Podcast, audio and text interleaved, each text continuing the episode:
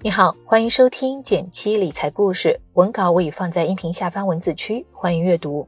在公众号“减七独裁回复“电台”，还可以免费领取我为你准备的理财大礼包。一起来看看今天的内容吧。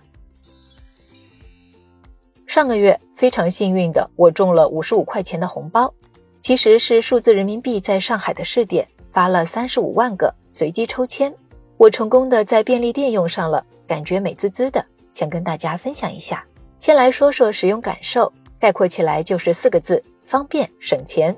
中奖之后，我根据提示信息里的链接下载了数字人民币 APP，因为数字人民币还处于试点阶段，所以只能通过信息邀请来下载，应用商店里暂时是搜不到的。跟我们常用的某些支付类 APP 不同，这个 APP 不需要开好几个页面找支付按钮，就两个动作：上滑付款，下滑收款。估计我奶奶都能轻松学会，因为便利店目前还不支持混合支付，而我买了六十几块钱的商品，所以还顺道体验了一把数字人民币充值的过程。充值的方式和支付宝有点类似，可以选择通过手机银行或者是绑定银行卡来完成。不过目前数字人民币的充值只有六家银行支持：工行、农行、中行、建行、交行、邮储。为什么说它省钱呢？常用微信、支付宝钱包的会发现，每提现一笔，你都会支付相应百分之零点一的手续费。平时提现金额小，可能感觉不大，但生活中有不少商家都是需要大额提现的。最明显的，比如出租车师傅、水果摊老板等等。而数字人民币的提现是不收取手续费的，这对于小本生意的商户们来说，每笔交易都能省下一丢丢。积少成多之后，能帮大家节约一笔不小的成本。你可能会有些迷惑，不就是用手机付钱吗？这跟我们平时用支付宝、微信支付有啥区别呢？网友有个类比挺形象的：数字人民币是钱，是法定货币；支付宝和微信是钱包，两个牌子的钱包。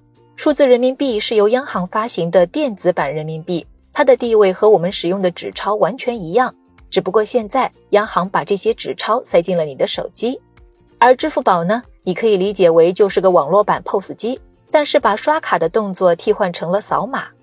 用支付宝扫码付款的时候，我们的钱仍然是从 A 银行通过跨行交易清算系统，比如说银联，再给到收款商家的 B 银行。无论金额大小，各类转账支付的行为都会被记录在这些系统中。如果使用数字人民币呢？想象一下，你要在小卖部买一根冰棍儿，你从钱包里拿出五块钱。小卖部阿姨收到后，放在了收银的抽屉里。这个动作不需要银行和银联系统的参与。数字人民币就是把五块钱的纸币变成了你手机里的数字货币。你花这五块钱的信息不会出现在银联或者支付宝的记录中。所以，数字人民币有个很大的好处就是保护隐私。它采取了小额匿名、大额可诉的原则，背后的原理挺复杂的，这里就不细说了。最后能达到的效果，给你概述一下。日常生活中的小额购物信息不会被平台或银行掌握，保护个人信息；大额转账受到银行保护，如果有被盗刷或被诈骗的情况，可以追溯去向，保护财产安全。除此之外，还有两个优点：第一，没有网络也能交易。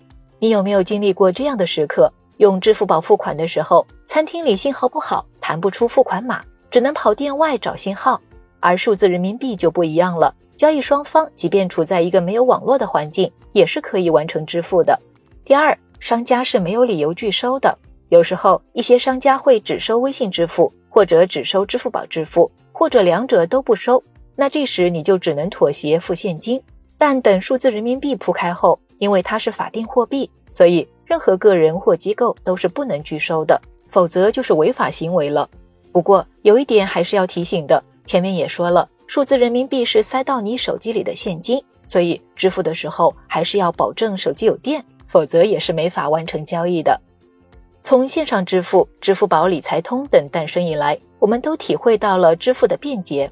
出门不用带钱包，现在有时候连手机都不用，直接刷脸，已经这么方便了，为什么还要推行数字人民币呢？最主要的有这么几个原因：第一点，降低现金的发行和制作成本。虽然我们已经不太用现金了，但每年依旧有新发行的，有损耗需要更换新的，而现金中蕴含着高等级的防伪技术，制作成本很高。使用数字人民币的话，就摆脱了实体印刷、铸造费用，能节约一笔钱，也更环保。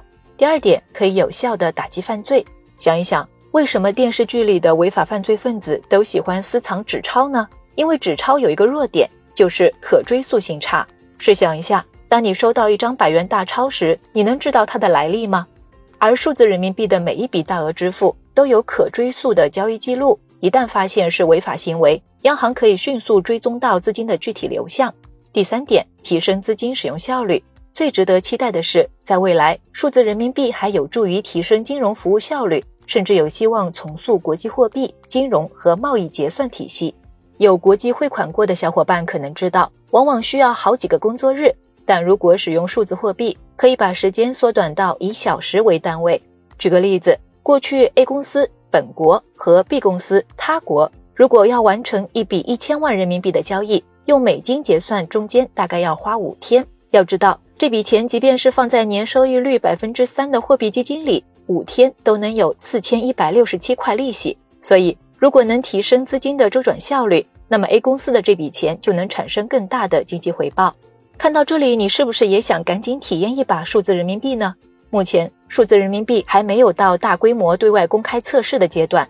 主要申请的方式就是邀请和抽签，比如我就是通过市政府的上海发布公众号参加的红包抽签活动。感兴趣的话，你可以关注一下本地的一些 APP 或公众号，看看是否有体验预约的活动通知。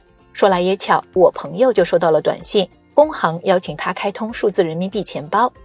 好了，说了这么多，不知道你对了解数字人民币有没有帮助呢？说真的。我觉得顺利推行的话，对老年人体验线上支付挺友好的。